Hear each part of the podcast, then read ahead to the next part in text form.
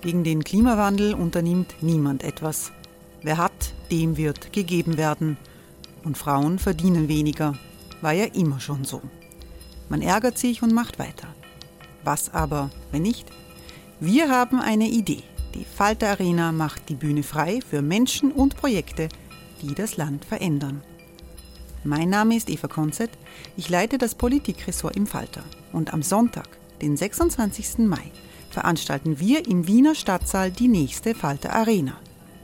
Mit dabei unter anderem der ehemalige Politiker und Neosänger Matthias Strolz, Theresa Imre von Markter, Sonja Jöchtel von Love Politics oder Kari Ochsner von Ochsner Wärmepumpen. Machen statt jammern. Wir schauen uns an, wie das funktionieren kann. Kommen auch Sie vorbei. Alle Informationen und Tickets finden Sie unter falter.at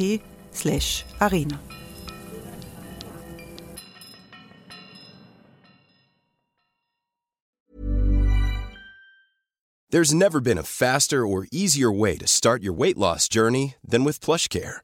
PlushCare accepts most insurance plans and gives you online access to board-certified physicians who can prescribe FDA-approved weight loss medications like Wigovi and Zepbound for those who qualify.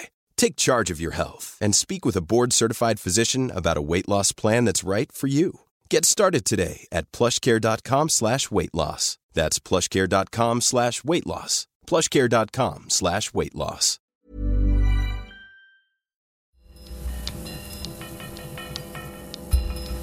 Falter Radio, der Podcast mit Raimund Löw.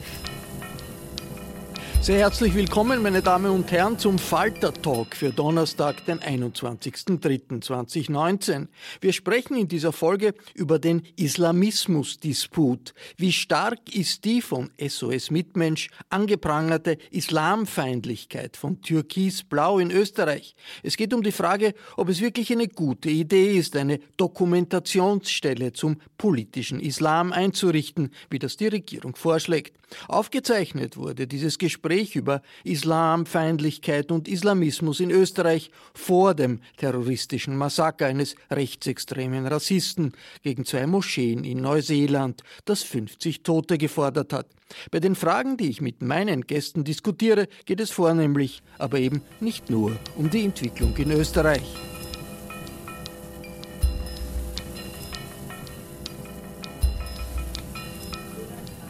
Sehr herzlich willkommen, meine Damen und Herren, im Falter.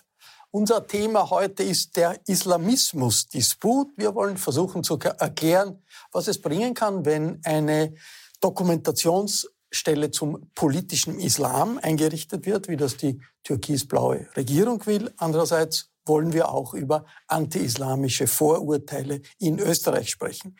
Ich begrüße sehr herzlich den ÖVP-Abgeordneten Martin Engelberg. Willkommen. Danke.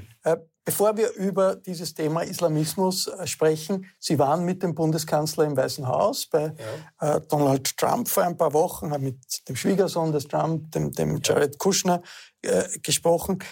Ihr Eindruck, fürchten sich die Europäer zu Unrecht vor der Willkür dieses amerikanischen Präsidenten? Man hat doch das Gefühl, da ist ein chaotisches, unberechenbares Weißes Haus. Äh, oder hat sich das eher bestätigt?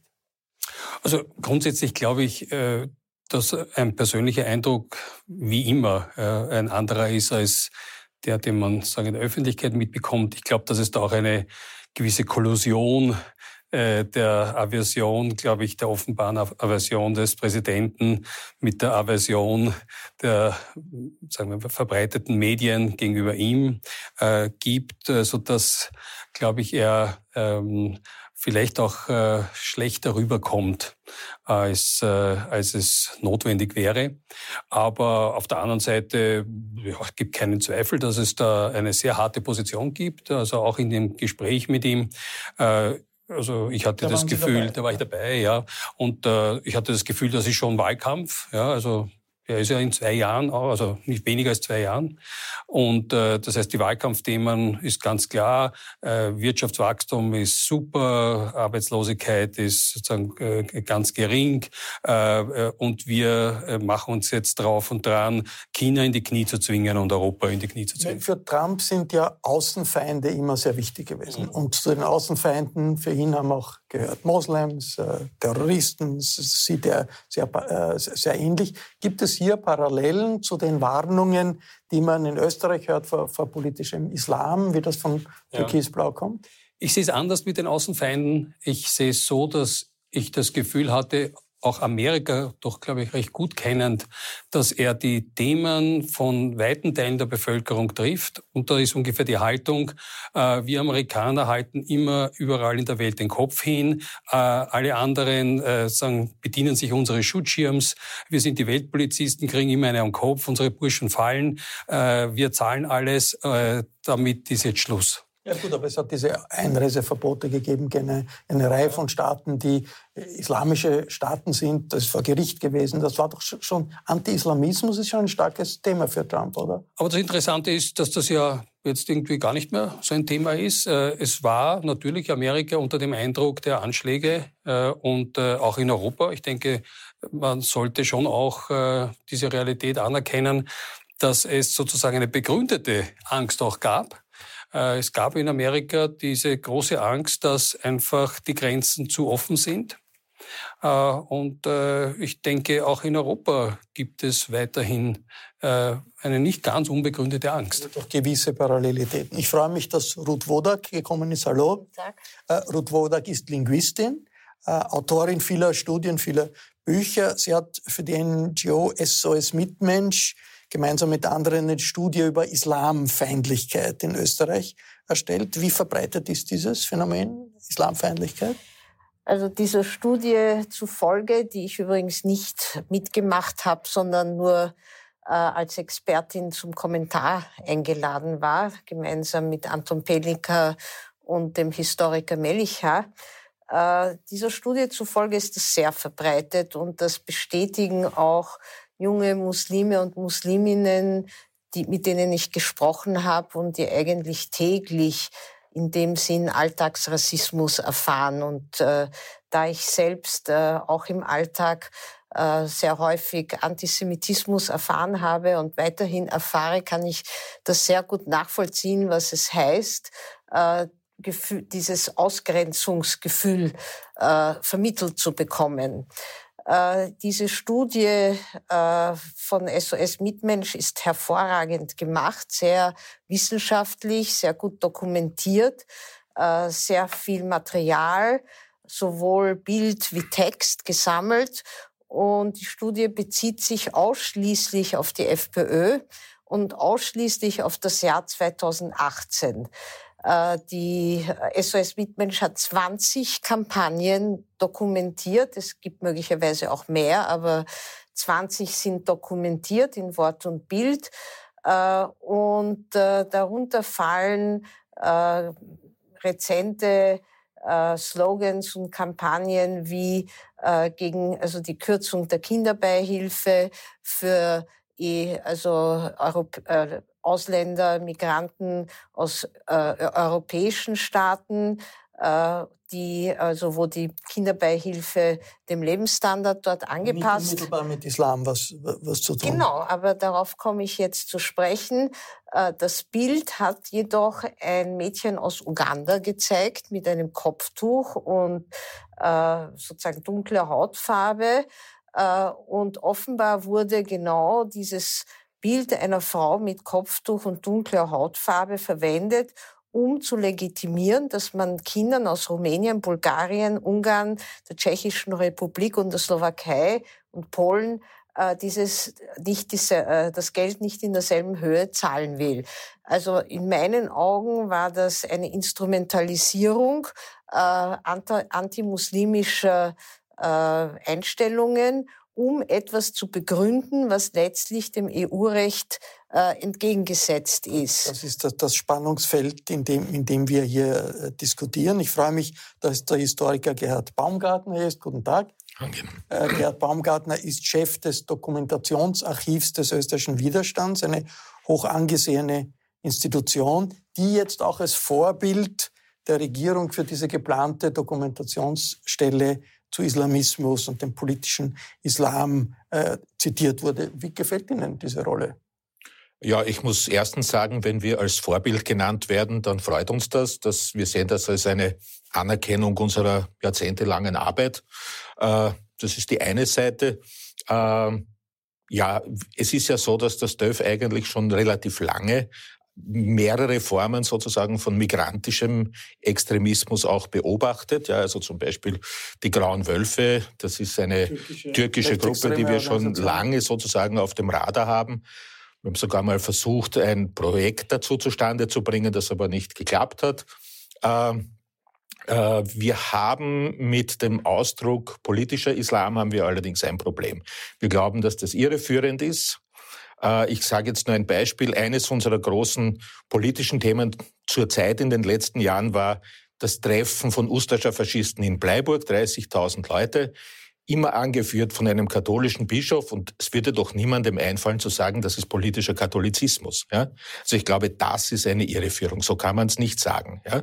Das führt eigentlich äh, tendenziell vielleicht genau in diese Richtung, dass man hier eine ganze sozusagen äh, Religion, eine ganze Gruppe. Ich selbst komme auch aus einer religiösen Minderheit, also ich bin ein Protestant, ja, ist nur halb so viel, wie es Muslime gibt, aber dass das eigentlich sozusagen schon zu einer äh, naja, Verdächtigung der gesamten Religionsgruppe führt und das, glaube ich, ist, äh, wäre falsch. Ich begrüße Omar Al-Rabi. Hallo. Omar Al-Rabi ist Vorsitzender der Gemeinschaft muslimischer Österreicherinnen und Österreicher. Initiative, war lange in der islamischen Glaubensgemeinschaft aktiv, ist es auch noch und ist sozialdemokratischer Gemeinderat in Wien, aber natürlich kein Sprecher der SPÖ. Wie ist das politischer Islam? Das ist, man kennt das als Kampfbegriff, aber jetzt in den, bei den Moslems, in den islamischen Organisationen, wie wird das aufgefasst? Ja, das ist auch äh, sehr schön gesagt von Herrn Baumgartner. Was versteht man darunter? Ich glaube, dass das wissenschaftlich nicht wirklich genau aufgearbeitet und äh, thematisiert worden ist. Wo, wo, wo liegt die Bandbreite? Sind das die IS-Kämpfer? Ist das jeder Moslem, der politisch aktiv ist? Ist das die Regierung in Marokko, in einer Monarchie, die mit den Kommunisten in einer Koalition sitzt? Sind das die, die, die, die im Parlament in Tunesien sitzen? Sind das die Iraker? Wie verhält sich mit den Iran? Äh, interessanterweise wird so in den schiitischen Bereich das nicht verwendet. Wie schaut's aus in Indonesien und Malaysia, wo dort zwei ganz große Gruppierungen, Hadatul Ulama, ein Teil äh, des politischen Establishment. Ich glaube, dass das einfach ein, ein, ein Versuch äh, auf die Ressentiments der Muslime zu reiten und Stichwort Protestantismus. Karfreitag wird nicht eingeführt, damit die Muslime keinen Feiertag äh, bekommen. Der Karfreitag wird abgeschafft, sagte Herr Vizekanzler, damit die Muslime keinen Feiertag haben. Sollten Sie einen Feiertag haben? Was ist Ihre Meinung? Meine Meinung wäre eine ideale äh, Lösung, einen zusätzlichen Urlaubstag für alle, einen variablen, denn die Orthodoxen, die, äh, die, die, die jüdische Gemeinde, äh, die Muslime, die Protestanten, Menschen ohne Bekenntnis diesen einen Urlaubstag zusätzlich konsumieren können.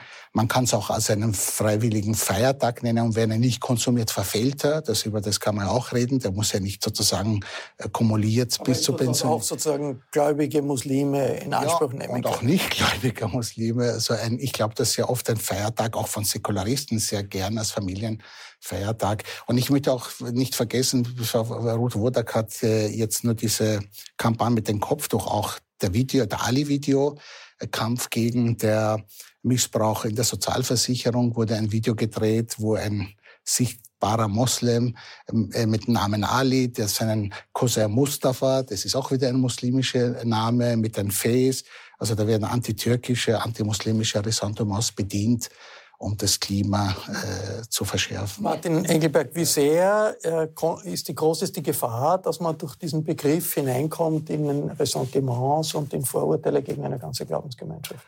Also ich denke, es ist ein gutes Beispiel, wie die Diskussion sich hier entwickelt äh, für das Problem. Wir werden plötzlich intellektuell äh, versuchen, das Ganze auf der ganzen Welt zu definieren. Was ist äh, politischer Islam dort und da?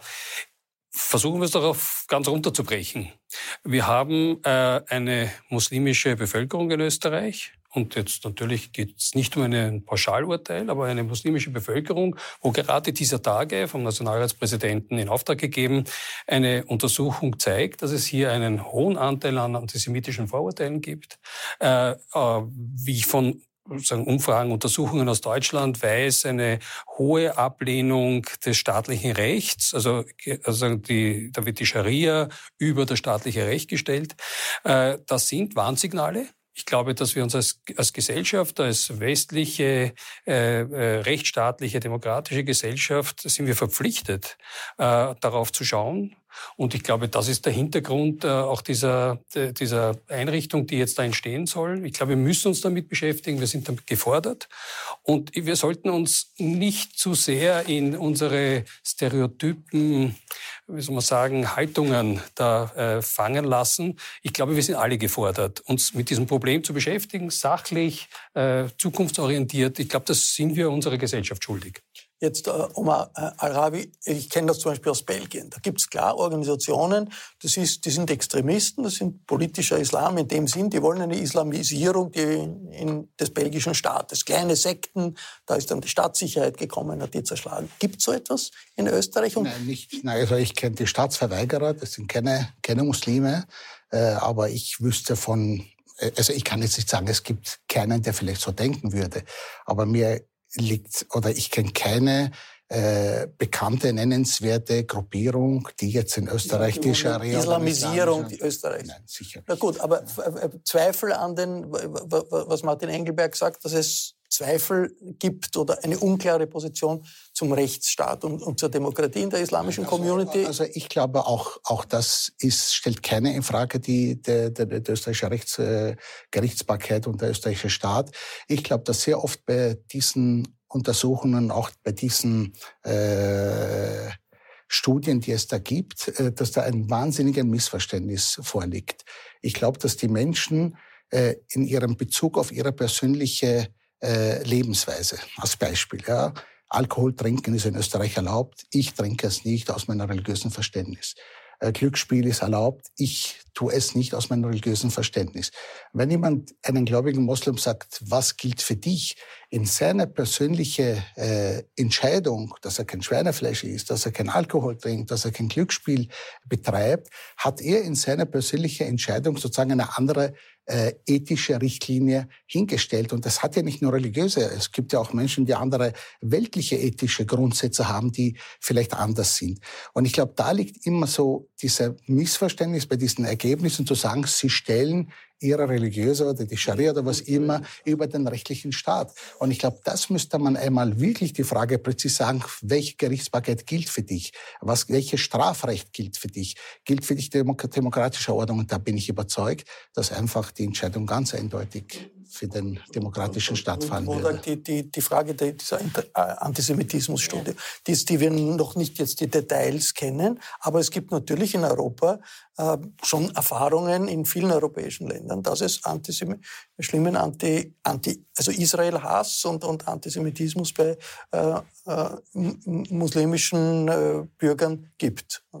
Ja, also ich denke, man sollte gegen jede Form von Rassismus und Antisemitismus auftreten. Also ich glaube, das stellt überhaupt niemand in Frage, ob der jetzt von rechts, von links, von Moslems, äh, säkulär oder sonst wo kommt.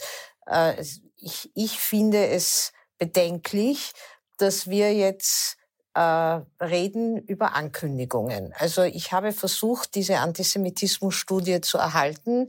Äh, ich schreibe gerade einen Handbuch Hey, I'm Ryan Reynolds. Recently, I asked Mint Mobile's legal team if big wireless companies are allowed to raise prices due to inflation. They said yes. And then when I asked if raising prices technically violates those onerous two-year contracts, they said, "What the f*** are you talking about? You insane Hollywood ass." So to recap, we're cutting the price of Mint Unlimited from $30 a month to just $15 a month. Give it a try at mintmobile.com slash switch. $45 up front for three months plus taxes and fees. Promoting for new customers for limited time. Unlimited more than 40 gigabytes per month. Slows. Full terms at mintmobile.com. Artikel über Antisemitismus und war sehr daran interessiert, diese Studie mit anderen Studien zu vergleichen. Es gibt ja große Studien in Deutschland aus Bielefeld und von anderen großen Gruppen, Heidmeier und andere. Und äh, ich habe diese Studie nicht bekommen, weil sie noch nicht fertig ist. Dann habe ich mich erkundigt, warum etwas vorgestellt wird, was noch nicht fertig ist und wann ich das haben könnte als Wissenschaftlerin. Das konnte man mir nicht zusichern. Äh, dann denke ich mir jetzt rein von der politischen Kommunikation her gesehen, mit der ich mich ja schon viele Jahre beschäftige, dass es bedenklich ist, über Dinge zu reden, die man wissenschaftlich jetzt nicht untersuchen kann. Also wir reden über Antisemitismus, der vor allem oder gehäuft von äh, Muslimen kommt. Äh, wir reden nicht über Antisemitismus, der von Rechtsextremen kommt oder vielleicht ist der auch in der Studie vorhanden. Ich weiß es nicht. Und wir reden über ein zu machendes Institut, wo auch niemand weiß, wie das ausschauen soll. Also für mich als Wissenschaftlerin ist das alles schwierig, das einzuschätzen und auch zu verstehen, wie das zusammenhängt. Nun zum Antisemitismus direkt. Ich glaube, dass es wichtig ist anzuerkennen, dass es diesen Antisemitismus gibt, der jetzt importiert wird. Das ist überhaupt keine Frage. Ich erinnere mich, dass es ja eine große Studie auch äh, damals von der EU-Agency EOMC gab, äh, ich glaube 2001 oder genau. 2000 war das.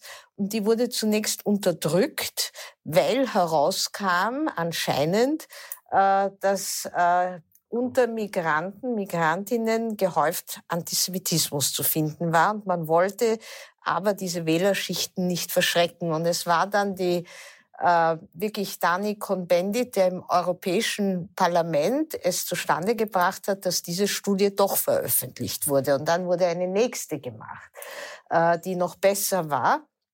Und das ist also in dem Sinn nichts Neues. Ja, also wir wissen, dass es diese Einflüsse gibt, dass Menschen aus Ländern kommen, wo sie völlig anders unterrichtet wurden und indoktriniert wurden auch. Ich hatte selbst Studierende, die in Teheran aufgewachsen sind. Ich habe ja lange in England unterrichtet und die noch nie vom Holocaust gehört hatten.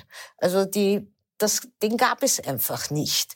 Und sobald sie mit mir aber dann in lange Interaktion eingetreten waren und sich informiert haben, äh, wussten sie das dann.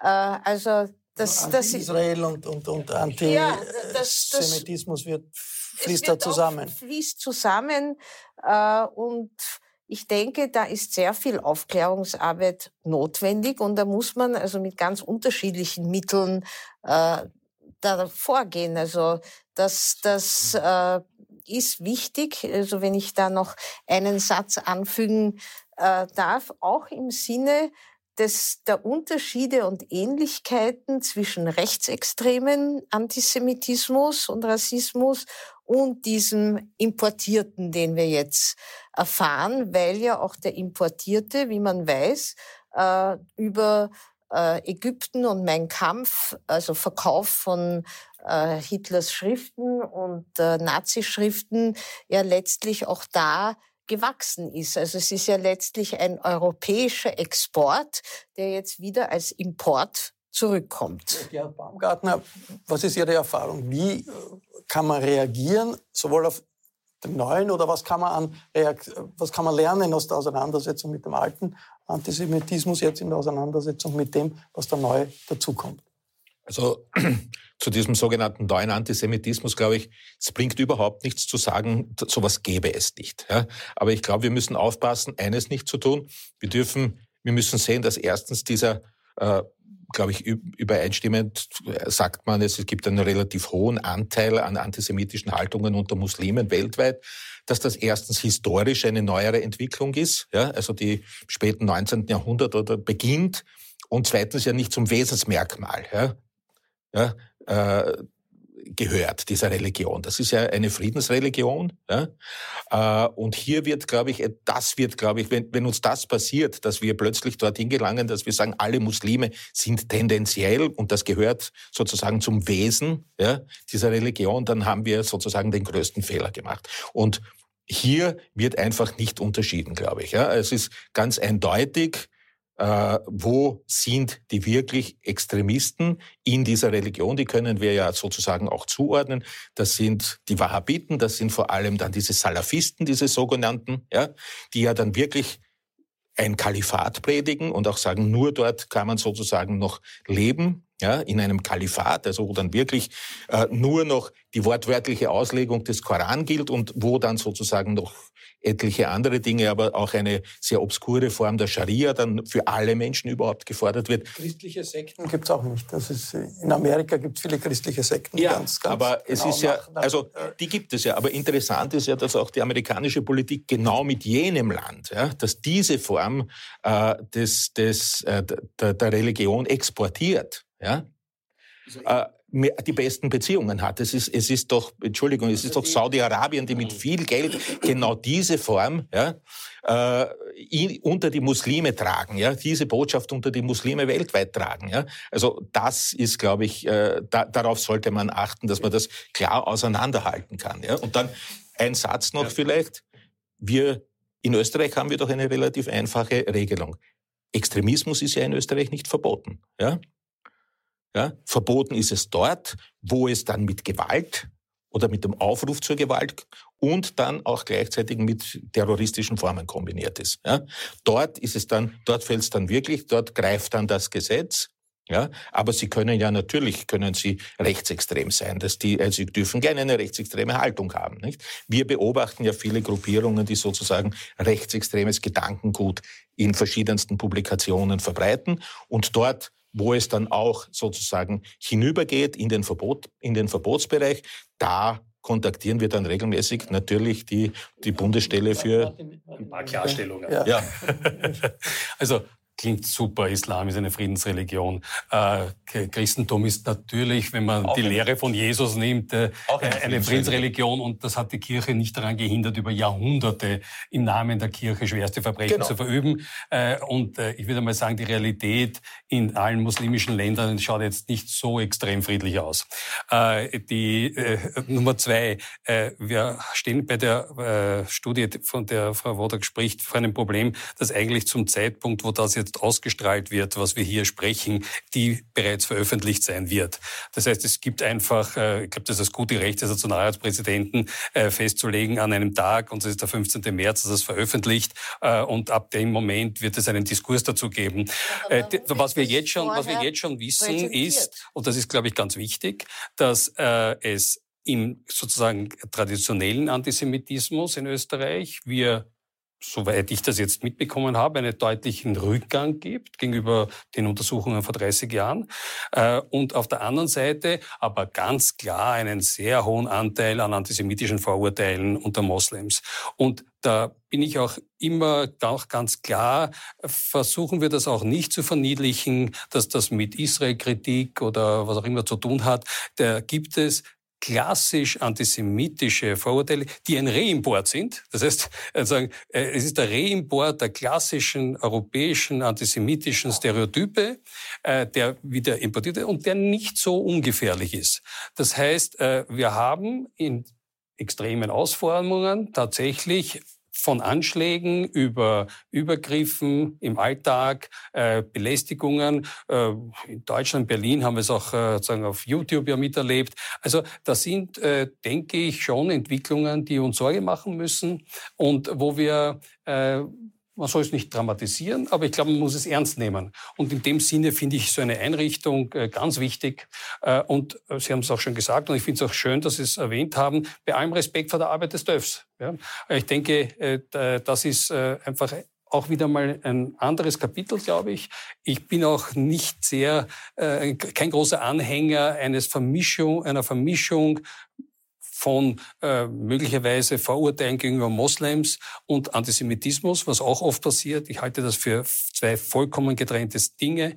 Äh, ich sage immer dazu, nicht alles, was hinkt, ist ein Vergleich ja, gut, so eine, und so weiter. Aber ja. eine solche Gedenk, nur Zusatzfrage, ja. eine solche, äh, solche Dokumentationsstelle, müsste die nicht, wenn es offensichtlich um den Islam in Österreich geht, dann ähnlich untersuchen anti-islamische Vorurteile, ja. Islamfeindlichkeit, die hier Ruth Wodak und, und diese SOS-Mitmensch-Studie sehr deutlich gezeigt hat, genauso wie Extremismus in, in, in, der islamischen Community? Also alles, was ich weiß von dieser Studie, ist, dass tatsächlich beide Seiten jetzt untersucht wurden und äh, wir, wir werden die Ergebnisse sagen, kennen. Ja? ja. Also ich glaube, äh, wir sind d'accord, dass es natürlich auch unter Muslime und auch vielleicht unter Migranten, die jetzt gekommen sind, auch äh, Antisemitismus gibt. Ja, die Gefahr, das ist es, was ich gern müssen, müssen aufpassen, dass wir nicht glauben, wir haben den europäischen Antisemitismus überwunden und das ist jetzt alles äh,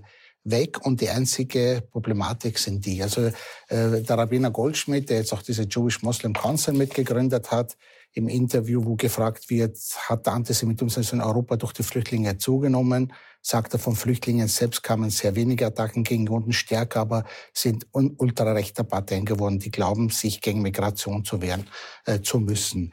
Und ja, diskutieren Sie es also gerne mit Ihrem Die zweite Geschichte, und das ist jetzt die, die, die persönliche Erfahrung. Die persönliche Erfahrung zeigt, dass wo immer wir jetzt als Muslime hier in Europa, in Österreich, also ich spiele natürlich viel mehr für Österreich und ich auch selber als Person, alle Aktionen, die wir gestartet haben. Wir haben angefangen, einen muslimisch-jüdischen Dialog zu machen. Wir haben angefangen, äh, dass der Imam muss, äh, äh, Ramazan Dime mit Shlomo Hofmeister nach Jerusalem und nach Istanbul gefahren ist. Ich habe die Synagoge in Bagdad besucht, äh, an die Tage der offenen Tür teilgenommen. Das breit publiziert auf Facebook.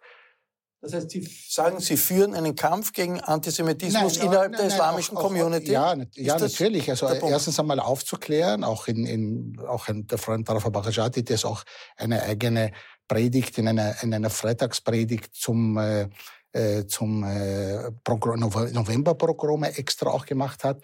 Und ich will nur sagen, der Respond und die Reaktionen sind derartig ermutigend, dass es wirklich äh, verschwindend äh, jemand, der das kritisiert hat, der gesagt hat, warum macht sie das? Warum gehst du in eine Synagoge? Warum führt sie Dialog mit Juden? Warum seid ihr gemeinsam gefahren? Warum wollt ihr gemeinsam essen? Also die Reaktion ist, ist wahnsinnig ermutigend und alle haben kein Problem damit. Und das stimmt mich schon sehr positiv.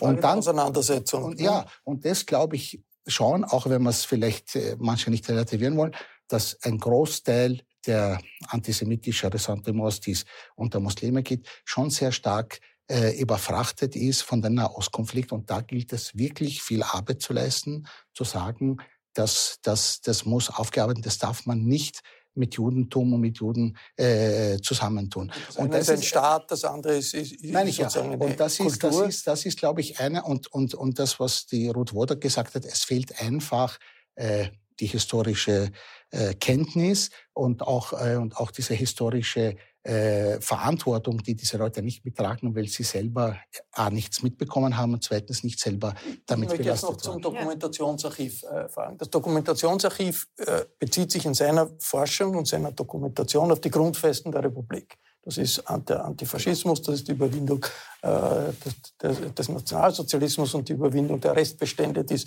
in der Zweiten Republik immer äh, gegeben hat. Jetzt gibt es die Kritik, bitte, das kann man, also Islamismus ist doch was völlig anderes, ist doch eine andere Dimension. Wie, wie gehen Sie damit um? Ist das äh, sinnvoll, das in, einer, in einen Zusammenhang zu stellen?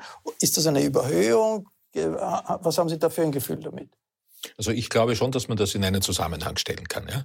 Also zuerst muss man vielleicht dazu sagen, wenn man sagt, man nimmt sich das DÖF als Vorbild, ja, dann hoffentlich in einem Bereich nicht, nämlich wenn es um die finanzielle Ausstattung geht.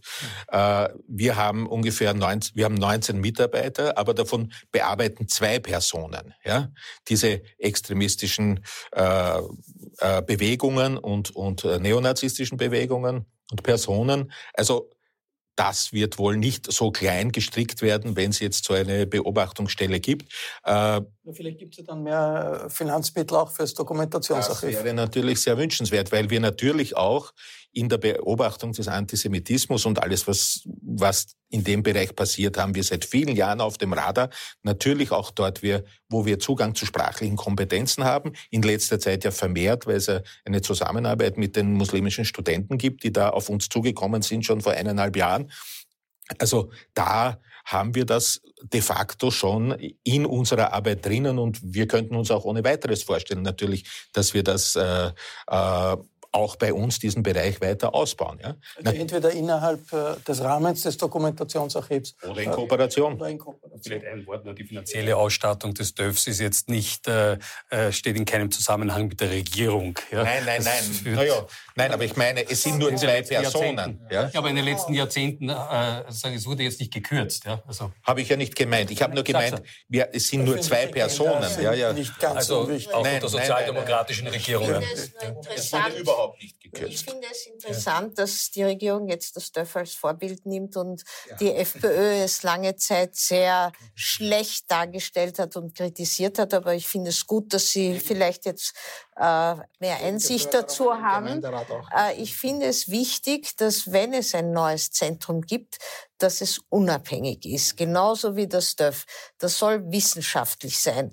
Und Experten und Expertinnen, womöglich auch ein internationales Board, sollten sich dort bemühen. Äh, ich fände es sehr schade, wenn das nicht der Fall ist, weil es dann sehr angreifbar wird. Hoffen wir, dass das der Fall sein wird. Das war der Islamismus-Disput im Falter-Talk. Ich bedanke mich sehr herzlich bei Martin Engelberg, bei Gerhard Baumgartner, bei Ruth Wodak und bei Omar Al-Rawi. Die großen Debatten in unserem Land, die finden auch im Falter Niederschlag jede Woche. Wenn Sie noch kein Abonnement des Falter haben, dann können Sie das auch online bestellen. Das geht über die Internetadresse abo.falter.at. Den aktuellen Podcast und die aktuellen Podcasts können Sie jederzeit abrufen. Es kostet nichts, ist gratis am Handy, wenn Sie unterwegs sind, im Auto oder beim Joggen, wenn Sie joggen. Es geht ebenfalls über das Internet und zwar über die Adresse www.falter.at slash radio. Ich verabschiede mich bis zur nächsten Folge.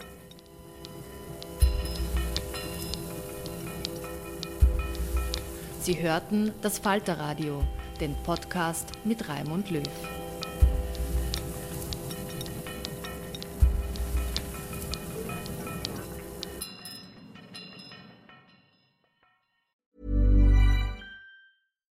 Hi, I'm Daniel, founder of Pretty Litter. Cats and cat owners deserve better than any old-fashioned litter. That's why I teamed up with scientists and veterinarians to create Pretty Litter. Its innovative crystal formula has superior odor control and weighs up to 80% less than clay litter. Pretty Litter even monitors health by changing colors to help detect early signs of potential illness. It's the world's smartest kitty litter. Go to prettylitter.com and use code ACAST for 20% off your first order and a free cat toy. Terms and conditions apply. See site for details. Imagine the softest sheets you've ever felt. Now imagine them getting even softer over time. That's what you'll feel with Bowl and Branch's organic cotton sheets. In a recent customer survey, 96% replied that Bowl and Branch sheets get softer with every wash. Start getting your best night's sleep in these sheets that get softer and softer for years to come. Try their sheets with a 30-night guarantee. Plus, get 15% off your first order at bowlandbranch.com. Code BUTTERY. Exclusions apply. See site for details.